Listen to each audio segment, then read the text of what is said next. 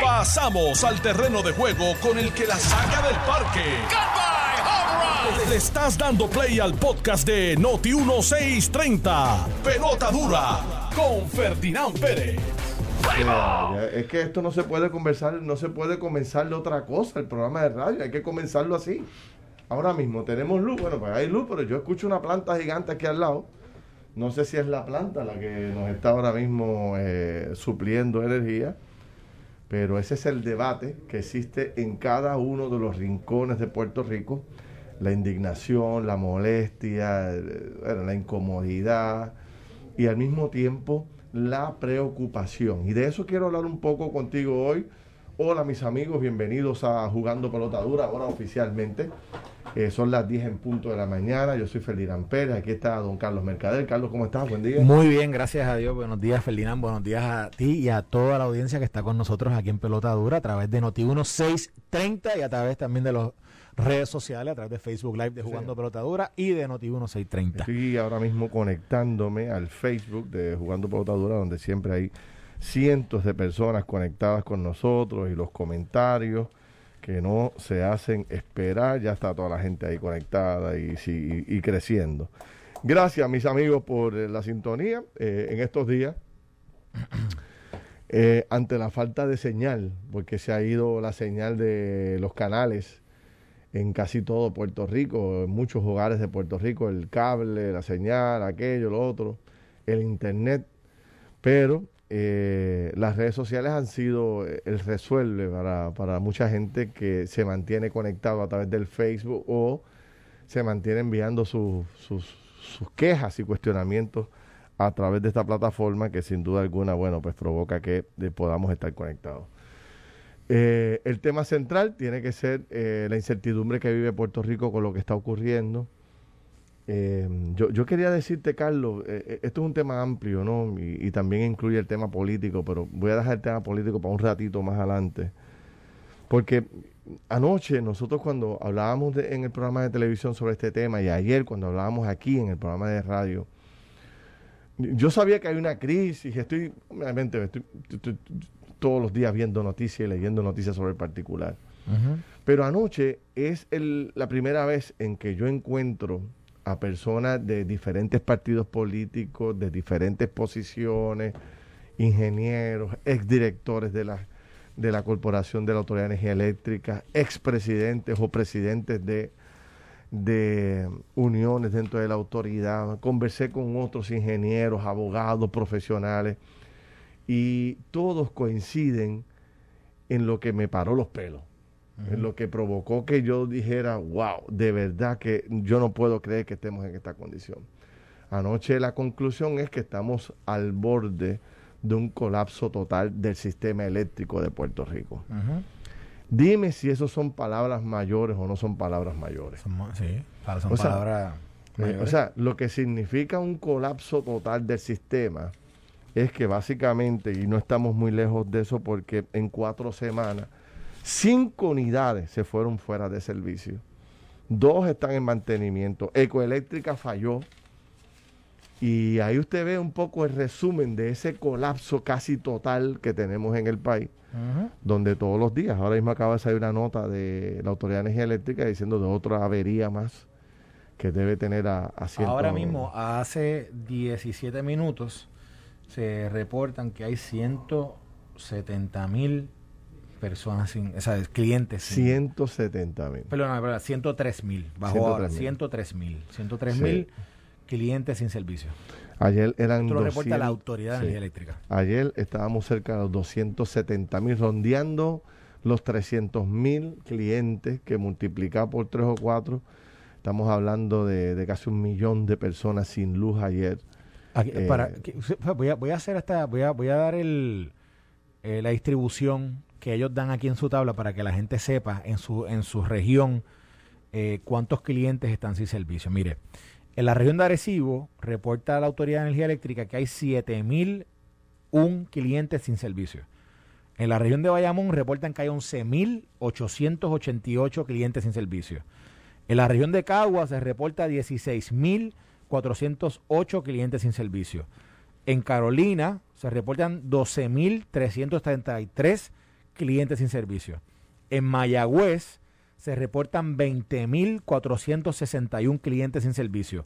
En Ponce, 7.337 clientes sin servicio. Y en San Juan, 28.379, para un total de 103.807 clientes sin servicio. Ahora mismo me acaba de llevar un amigo antes de llegar aquí a la emisora que me dice que hay un caos en la 65 Infantería, ninguno de los semáforos funciona. Eh, y básicamente así hay en, múltiples lugares. Otra de las cosas que, provocó un impacto gigante en mí ayer, eh, y quiero confesar las cosas que estoy viviendo y sintiendo aquí, que son las mismas de la gente, es que eh, cuando, cuando tú escuchas a la gerencia de la Autoridad de Energía Eléctrica dar las excusas, e, esta, esta oración salió en múltiples ocasiones. Lamentablemente, no estamos produciendo eh, lo que el país está demandando. O sea, eh, eh, lo que se está produciendo de energía apenas da para atender la mitad o tres cuartas partes de la población en Puerto Rico. Y entonces, pues cuando tú unes eso, unes eso a la posibilidad de un colapso total y te preguntas, bueno, ¿y, y cuál es la solución? ¿Cuál es la solución? Es la pregunta que yo me hago como ciudadano, no como analista ni nada, como puertorriqueño en mi casa. ¿Dónde está la luz al final del túnel? Porque el presidente de Luma habla de 10 años, de 10 años para recuperarnos. De 10 años para tener un sistema nuevo. Para tener un sistema nuevo. De hecho, otra cosa que dijo ayer era que el sistema de, infraestructura eléctrica de Puerto Rico es el peor de, de toda Norteamérica. De toda Norteamérica. Eh, entonces, la pregunta es, ¿cómo vamos a solucionar esto? Ayer yo veía a Fren Paredes dar excusas y tratar de explicar lo del salgazo que ha sido el ridículo de los ridículos. Y hay que hablar de salgazo, vamos a hablar de eso. Pero el punto es, no he podido escuchar a una sola persona que me diga, o que nos diga públicamente, mire, la solución está en 1, 2, 3 y en las próximas semanas nosotros veremos ese plan de acción y podremos resolver. Le pido al país un mes, le pido al país mes y medio, esto lo vamos a enderezar, esto lo vamos a... Nada. Y, para no hacer el cuento largo, te doy otro elemento adicional y con esto concluyo mi primer análisis. Mientras estamos sumergidos en esto, Carlos, ahora mismo eh, nos hemos perdido de perspectiva que hay dos o tres fenómenos atmosféricos formándose, desarrollándose, muy peligrosos para Puerto Rico. No estoy diciendo que va a pasar por el medio ni que nos va a azotar ni nada. Simplemente repito lo que están diciendo los conocedores del tema. Hay que monitorear estos fenómenos que vienen por ahí porque vienen en una ruta muy, pero que muy preocupante. Entonces yo automáticamente me llega eh, el pensamiento obligado que le tiene que llegar a todo el mundo. Y si eso nos da, ¿qué rayos nosotros vamos a hacer en Puerto Rico? No tenemos una contestación para la crisis que tenemos ahora. Imagínate lo que va a ocurrir si esto viniera. Entonces me, llega a la mente rápido comentarios y articulaciones y desarrollos de ideas que presentaron hace unos meses atrás mucha gente que conocía del sistema eléctrico que nos decía a nosotros y nos mintió a todos nosotros diciéndonos que el sistema eléctrico estaba más fuerte y preparado que en año anterior. ¿Tú te acuerdas de eso, Carlos? Sí, seguro que sí. Y mira dónde estamos hoy, a ley del colapso total del sistema. O sea, esto es mentira tras mentira, mentira tras mentira, engaño tras engaño. O sea, y, todos los días sale, eh, y ya yo te digo, le he perdido el respeto a toda esa estructura gerencial de la Autoridad de Eléctrica porque ni siquiera pueden dar contestaciones claras y precisas. Mira, anoche, y no me quiero extender más para darte todo el espacio a ti ahora que te mereces Anoche, yo le preguntaba a Juan Alicea, que es el ingeniero Juan Alicea, que fue director de la Autoridad de Eléctrica, pero que fue también, fue director de la planta de Palo Seco por 12 años, por 12 años. y me decía anoche, mira Ferdinand, esto es, eh, el pan nuestro de cada día, el salgazo allí, en esa planta. Eso es un asunto que llevamos 50 años bregando con eso.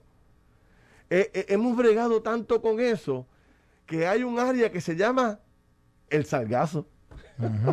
Dentro de la planta, precisamente donde recogen el salgazo, todos los empleados y la gerencia de por años, de por décadas, bautizaron esa área como el salgazo. Y decía hoy en el periódico El Nuevo Día, Héctor Rosario, que fue director de energía eléctrica, que esa función es tan básica y tan básica y tan básica que nunca le llegó a su escritorio como director ejecutivo de la Autoridad de Energía Eléctrica.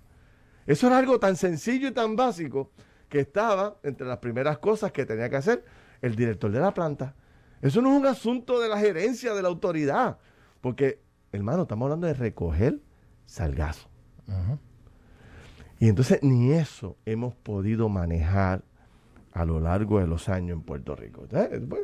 Llega el momento en que tú como puertorriqueño te tienes que frustrar y tienes que pensar en irte para las ventas.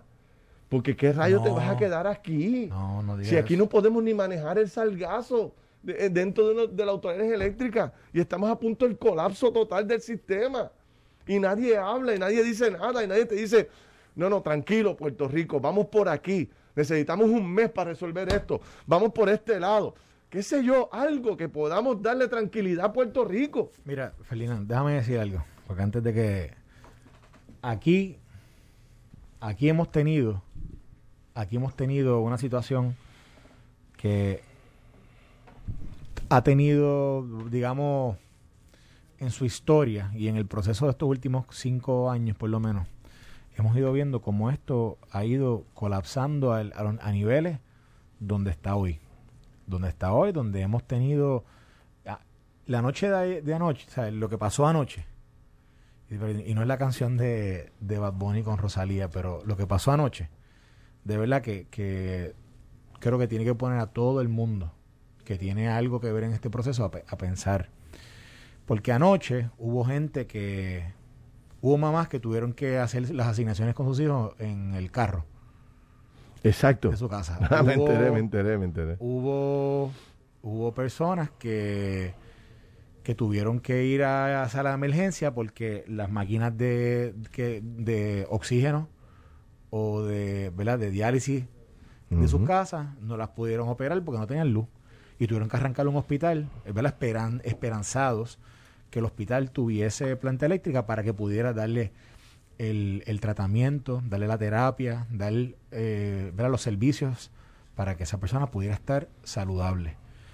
Eh, asimismo, esta mañana, cuando la gente salió a la calle, salió a la calle a unos semáforos que no estaban funcionando, donde uno pone en riesgo su vida. Anoche, anoche, la 199 estaba, parecía boca de lobo. Boca de Lobo. A desde las 7 de la noche. Y todo el mundo, tipo huracán, sí, sí. Pasar. Entonces, yo traigo e, estos ejemplos, porque son ejemplos que, que lo vive cada puertorriqueño. Y yo digo, hay que pensar en eso y pensar en cada una de estas personas y en cada una de las situaciones que vivió cada puertorriqueño para determinar qué acciones uno va a tomar. Porque aquí, está bien, vamos a seguir diciendo que el sistema está jorobado. Ya lo hemos dicho tantas veces. Vamos a seguir diciendo que los que estuvieron ahí antes son responsables de esto. La UTIEL, lo que sé yo, eh, eh, los otros gerenciales anteriores, los otros. Aquí hemos, hemos echado la culpa a todo el mundo. Pero es que ya las culpas no arreglan el problema. La, la culpa ¿de qué le sirve ahora mismo la culpa a esa madre que tuvo que hacer eso con sus hijos? O a, o a la persona que tuvo que hacer, eh, que tuvo que llevar a su papá al hospital de emergencia porque no pudo recibir diálisis. ¿De qué le sirve a esa persona decirle, ah, es que eso es culpa de Jaramillo, ah, eso es culpa de lo otro? Eso no sirve, eso, eso no resuelve nada. Por eso es que hemos vivido todo este tiempo y por eso que estamos... Por eso, entonces yo lo que yo lo que planteo es lo siguiente. Aquí, y eh, en el programa tuyo de televisión, cuando tú tuviste hace como dos meses o un mes y medio, yo, no, yo ni sé cuánto tiempo fue, yo creo que quizás fue como un mes, fue el director de la, de la Autoridad de Energía Eléctrica, a quien conocemos, con quien hemos compartido, con quien hemos hablado. Pero él allí hizo, hizo una declaración reveladora para mí. Que dijo allí, yo no me comunico con, yo me comunico esporádicamente con la gente de Luma. Exactamente. Esporádicamente. Y aquí al otro día, tú y yo lo analizamos y dijimos, espérate, espérate, ¿cómo fue? Que la persona que está a cargo de una parte importantísima dentro del proceso de energía eléctrica, que es la parte de la generación, que ha sido quien ha transicionado con esta empresa privada para que, para que trabajen todo el, el tema de transmisión y distribución, que no se comunica con el que dirige eso todos los días. Espérate, espérate, espérate, aquí hay algo que está pasando que está mal. Aquí hay algo que está mal. Entonces, para mí, ¿verdad? Que para muestra un botón basta. Cuando con esa declaración ya era suficiente para uno decir, oh, oh, tenemos que meternos aquí. Porque aquí esto, esto, esto va a explotar de alguna forma. Y lo que hoy estamos viendo, más allá del sistema que venimos hablando, que sabemos que no está bien, que está decrépito, que está mal, etcétera.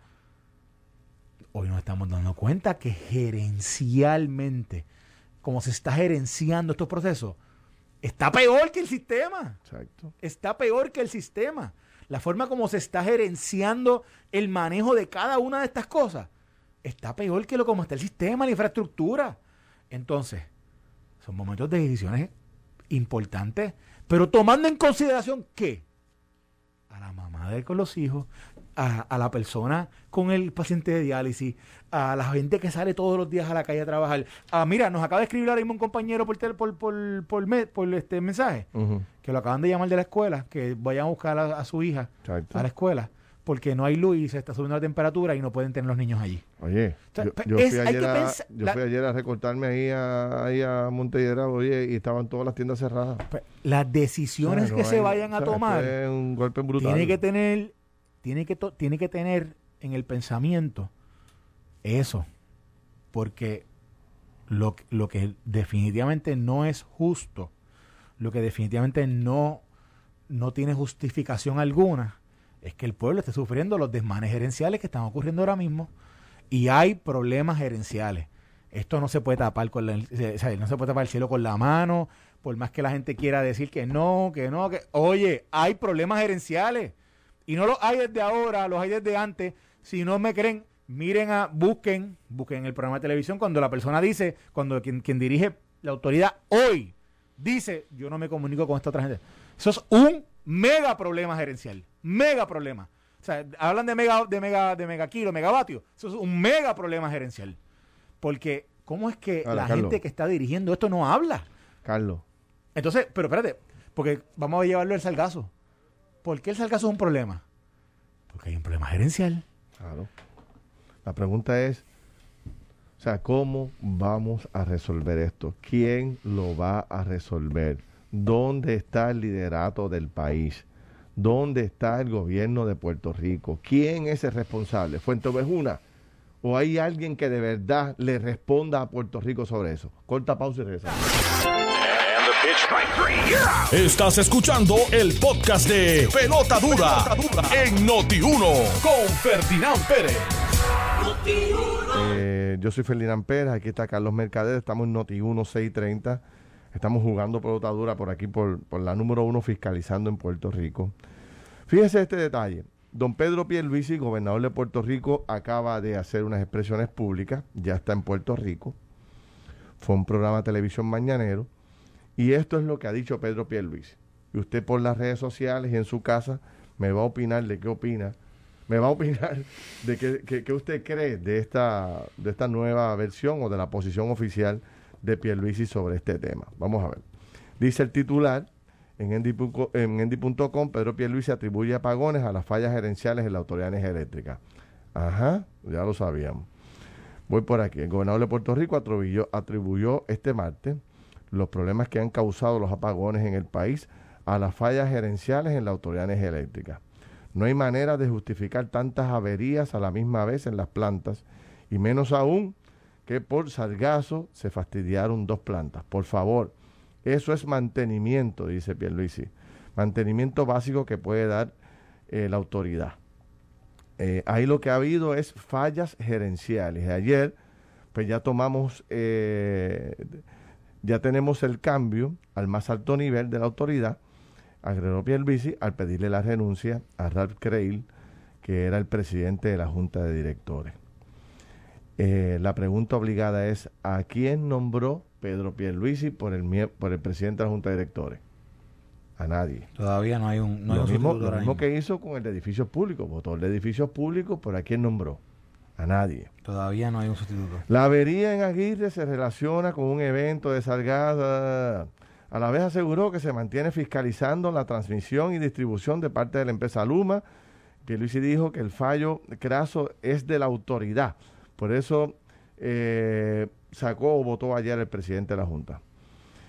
Cuando se le preguntó si le había pedido la renuncia a Craig, el primer ejecutivo contestó que la secretaria de la gobernación discutió toda esta situación con el presidente de la Junta, obviamente para expresarle mi molestia con toda esta situación, dijo eh, Pierluisi. Y vendrán cambios, ya lo dije, todos los cambios que sean necesarios para que se acaben estos apagones, expresó. Eh, y por ahí sigue dando eh, su versión de lo que ocurre, pero no nombró a nadie. ¿Cuál es el cambio que hizo Pedro Pierluisi ayer? Ninguno. O sea, y viene a reaccionar como 72 horas tarde, porque el primer tuit lo tiró Jennifer González de Washington diciendo que esto era un, grupo de irresponsables que ahora vinieran con la excusa de lo, del salgazo. Y ya salió Tomás Rivera Chá, salió Johnny Méndez, salió José Aponte. Todo el liderato político del PNP le ha exigido a Pierluisi respuestas. ¿Por qué? Porque saben que es un tema bien delicado políticamente. Pero cuando ya no tiene más, opciones, sale hoy, y para mí, todo yo con toda honestidad, esto no resuelve nada. O sea, sacarle al presidente de la Junta Directora de la Autoridad que nunca tuve el, privilegio de conocerlo. Yo creo que es un buen paso, pero, pero no, no es la solución. Bueno, pero tienes que mover rápido la Exacto, de acuerdo, de acuerdo, sí, sí, sí, de acuerdo. No, oye, tienes que tener. Saco el presidente y nombro otro. Ese presidente tiene instrucciones de sacar a toda la gerencia de la autoridad eléctricas. Los muevo ayer mismo a todos. Hoy nombro cuatro Son más acciones, no es una sola. es, una acción. Son más acciones. Sí, sí, pero tú sabes, este, saca el presidente y hoy tenemos 70 mil personas más o 170 mil personas más, eh, clientes sin luz. Entonces no pasa nada. Y con esas declaraciones ya todos tenemos que sentirnos tranquilos. No, yo no sé, no, no, no entiendo la pasividad de este hombre con este tema. Sea, la verdad es que hay que meterse allí. Él mismo meterse allí, buscar toda su estructura y llamar a su gente y montar esto. ¿Qué es lo que hace falta para que esto corra? Adelanten los procesos, manden a comprar equipo, declaren estado de emergencia. ¿Qué sé yo? Vamos a darle con las dos manos, pero tú sabes, sacar a este muerto que tienen allí, que todo el mundo estaba pidiendo hacían años que lo sacaran. Tú lo nombró Wanda Vázquez, creo. O, Ricky, no sé yo, no me acuerdo. Yo creo que Ralph, no, yo creo que Ralph viene de la, de la época de Ricky, creo, creo. Todo el mundo Lo que pasa es que había, este había estaba Sgroy, estaba Ernesto Sgroy, y después de Ernesto vino Ralph. No estoy seguro si, en, qué, en qué momento transicionaron, pero creo que fue como el 2018, más o menos. Vamos a hacer todos los cambios que sean necesarios para que se acaben estos apagones. ¿Cuándo los van a hacer? ¿Cuándo? Esa es la pregunta. Ya esto, tú sabes, esto se cae de la mata, como él mismo dijo, usando la expresión de él. Eh, o sea que yo la verdad es que no entiendo, me parece que, que, no se ve como que la urgencia con este tema. A mí me dicen, yo no sé si se está dando cuenta, o sea, esto es un mal... Eh, a mí me dicen que me dicen que la junta que la junta de la autoridad se está reuniendo para determinar quién va a ser su próximo su nuevo presidente. Y parece que eso está pasando en estos momentos. Pero, pero vamos, vamos a analizar qué cambios deberían ocurrir. Que tú, tú los dijiste, tú dijiste, eh, yo creo de, forma general, yo creo que específicamente, si tú cambias la junta, de, el presidente de la junta, tú posiblemente vas a tener que también eh, digo, y lo, va a escoger supuestamente, ¿verdad? El, el, el, el, cuerpo, la junta, los que, están, los que son miembros de esa junta van a escoger el nuevo presidente. Pero tú tienes que asegurarte que ese nuevo presidente también esté, vaya en sintonía con lo, con lo, con lo que tú estás tratando de adelantar. Y en este caso es movilización de emergencia. Entonces, cambias el presidente y tienes que ver si ese presidente va a tener también la comunicación correcta y, y digamos, exacta que tiene que tener con el presidente de la autoridad, más también con los gerenciales que están en este momento llevando a cabo los trabajos de la autoridad. Porque aquí tú sabes que todas las personas que están allí tienen la confianza ahora mismo del, del, que era el presidente de la Junta hasta, hasta ayer en la tarde. Efran Paredes es el, es el director que escogió esa junta de directores. O sea, es el, es el presidente de Prepa porque lo escogió esa junta de directores, que by the way lo escogieron en diciembre del año pasado, en diciembre del 2020. Él fue escogido, fue seleccionado.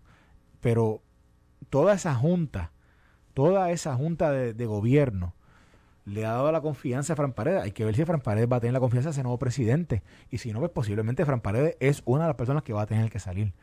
Y junto con Fran Paredes, parte de ese equipo. Esa es la verdad. Los cambios drásticos para que hayan, para que la gente realmente pueda ver una intención de que va a haber un cambio. Va, va, a, haber, va a tener que cambiar todas esas personas. Y entonces ¿qué es lo que van a comunicar inmediatamente de que, qué acciones van a tomar? Mira, Carlos, ayer decía Jaramillo, fíjate este detalle que trae Jaramillo. Con que tú y yo hemos tenido nuestras diferencias, pero el hombre ha sido consistente y anoche trajo un punto que me pareció muy interesante. Decía, mira Ferdinand, todos los empleados jubilados de la Autoridad de Energía Eléctrica que conocen el sistema de la A a la Z, que no están improvisando, que están jubilados, pues tuvieron 30, 40 años allí en la autoridad esas personas están esperando que los llamen. Todos estarían dispuestos a regresar a dar una mano en este momento tan difícil. Porque fíjate que una de las cosas que sale a relucir es la falta de personal, la falta de mantenimiento. No hay mano de obra diestra, capacitada, adiestrada, con experiencia, para que se tire el fil a resolver. Entonces han traído un montón de gente nueva que no conoce el sistema, gente de segundo y de tercer nivel, lo han puesto el primer nivel, no han, no, han puesto un cable en su vida, no conocen el sistema, nunca han bregado con una maquinaria, no saben dónde queda la área de salgazo de la propia autoridad, al frente de todo el proceso administrativo de la autoridad, y por eso tenemos el desmadre que tenemos. Oye, no es, solamente Jaramillo el que me dice eso. Me lo dice mucha gente de experiencia dentro de la autoridad. Entonces yo, yo sé que no lo vamos a hacer porque por orgullo, por el orgullo que, tiene tanto Pierluisi como la gerencia de la administración de la autoridad, jamás van a llamar a los jubilados. ¿Verdad? Para que, para que vengan a darnos la mano, porque sería como una aceptación de fracaso. No podemos, darnos la mano. E, e, el orgullo no les va a permitir hacer eso. Pero mientras tanto, el país no va a salir del hoyo y no se oye una solución. Fíjate que Pierluisi no dio una sola alternativa. La, solución de él es sacar al presidente de la Junta y, van a hacer todos los cambios que tengan que hacer. ¿Cuáles? Ninguno menciono. Solamente sacar al jefe de la Junta. Yo, que, que, que para mí es parte de una solución. es parte del problema. Es parte del problema. Es parte del problema. Lo que hoy estamos leyendo en el periódico, el tema del salgazo, es un tema de manejo es un tema gerencial. Un tema ridículo, como dice el Sí, pero, es un tema. está bien, pero. Ni, el escritorio del jefe de la agencia. perfecto, perfecto. Pero obviamente Héctor Rosario no vive lo que está viviendo hoy día Prepa. Héctor Rosario no sabe lo que es el Prepa de hoy. Sabe lo que fue el Prepa de cuando le tocó a él.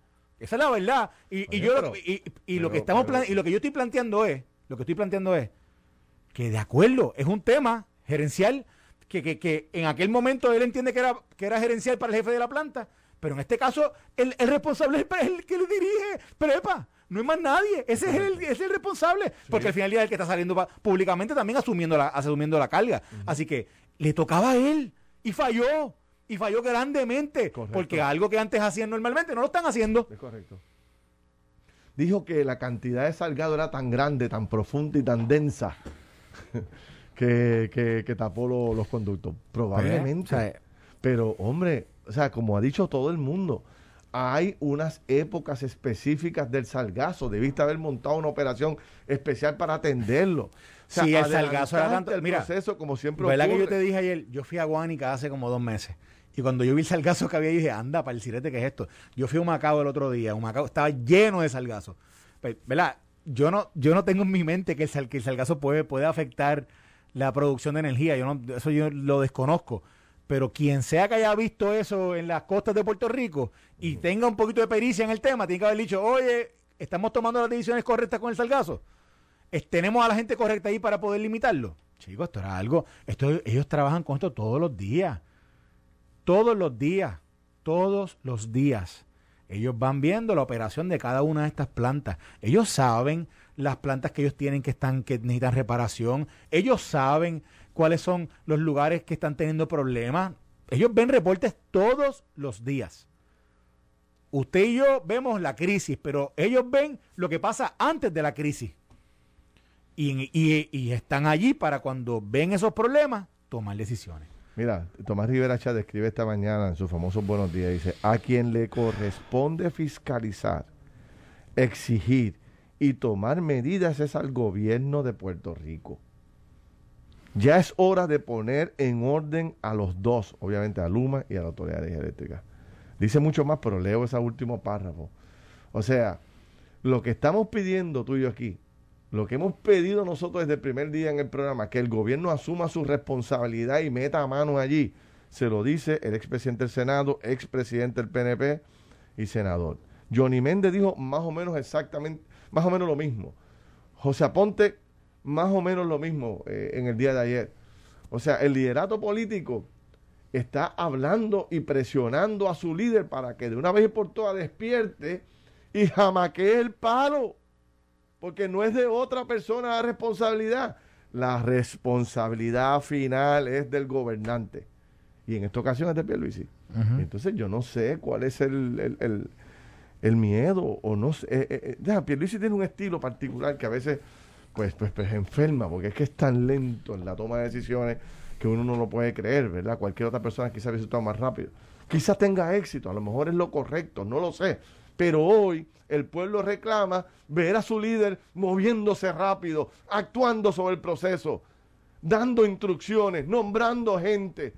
O sea, declarando emergencia. Para cualquier cosa él declara una emergencia. Declare estado de emergencia. No sé. Vamos a proyectarle no solamente a los puertorriqueños, sino a todo ese millón de personas que está loco por venir o por invertir o por hacer lo a que sea. A los puertorriqueños. No, no, no. Mira lo que yo digo, Ferdinand. A los puertorriqueños a la gente que usamos de ejemplo ahorita que, que, han pasado el Niagara en bicicletas por no haber tenido energía eléctrica las últimas 24 horas.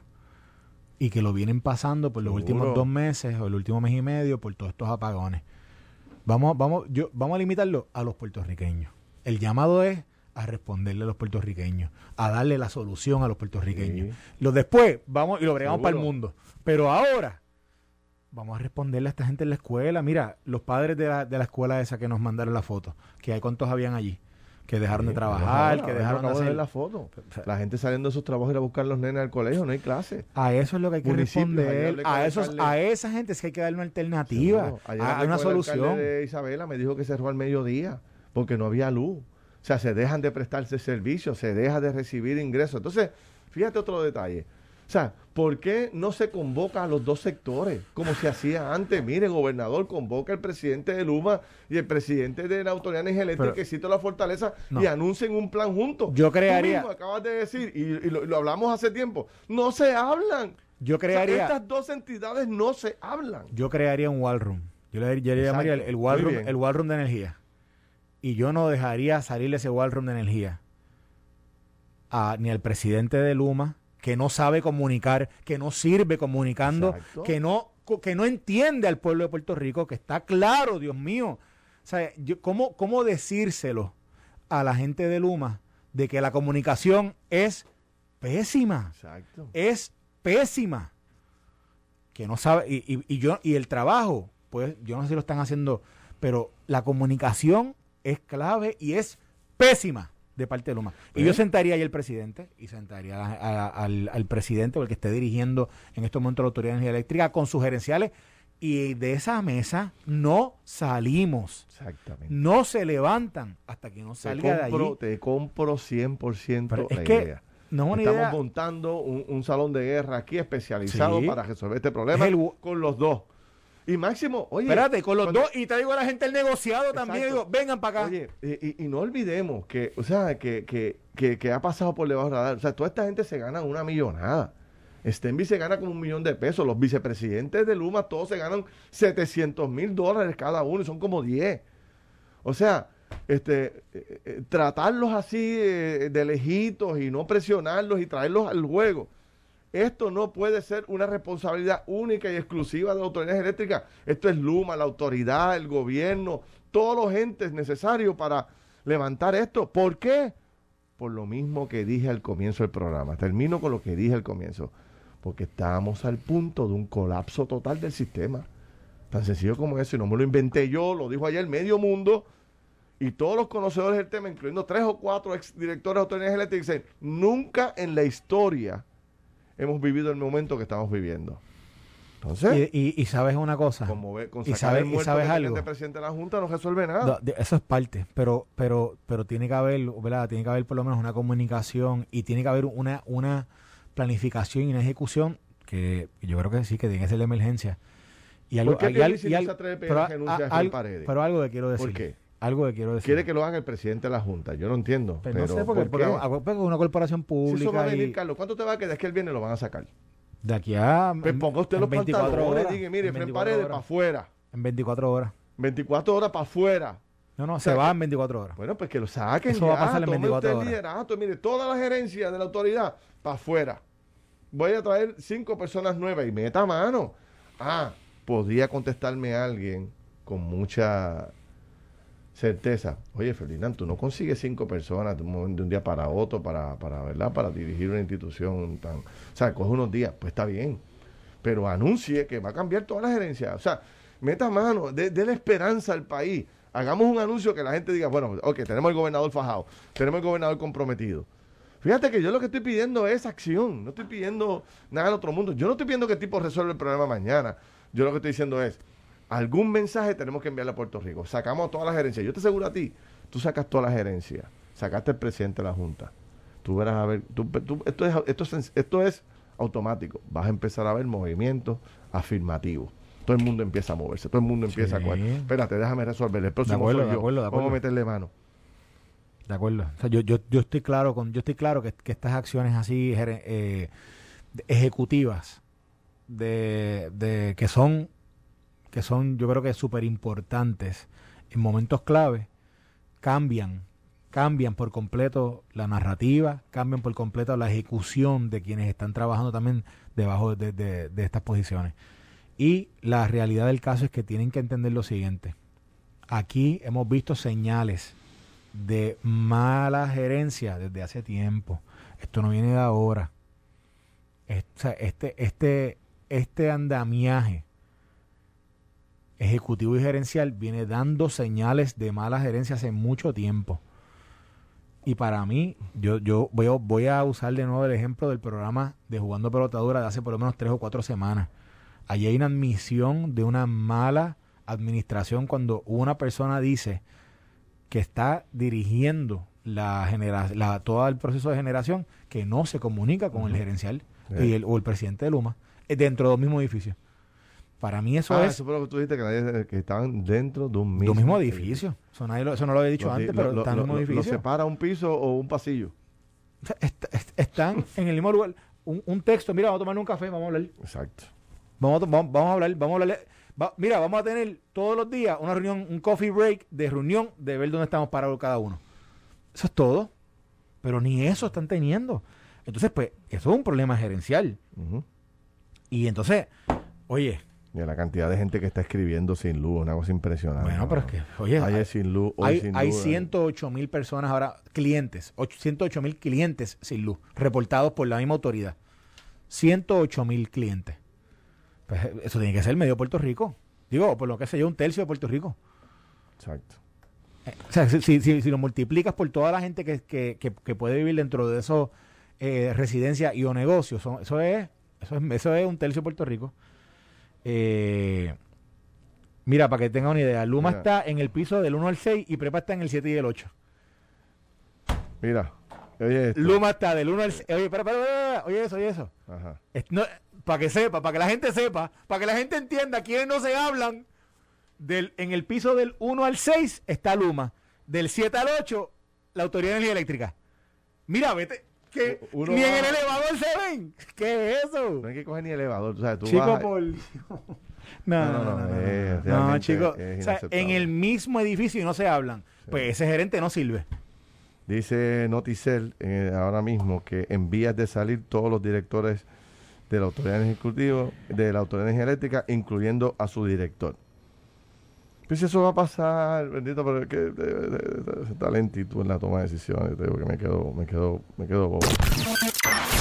Esto fue el podcast de Noti 1630. Pelota dura con Ferdinand Pérez. Dale play a tu podcast favorito a través de Apple Podcasts, Spotify, Google Podcasts, Stitcher y notiuno.com.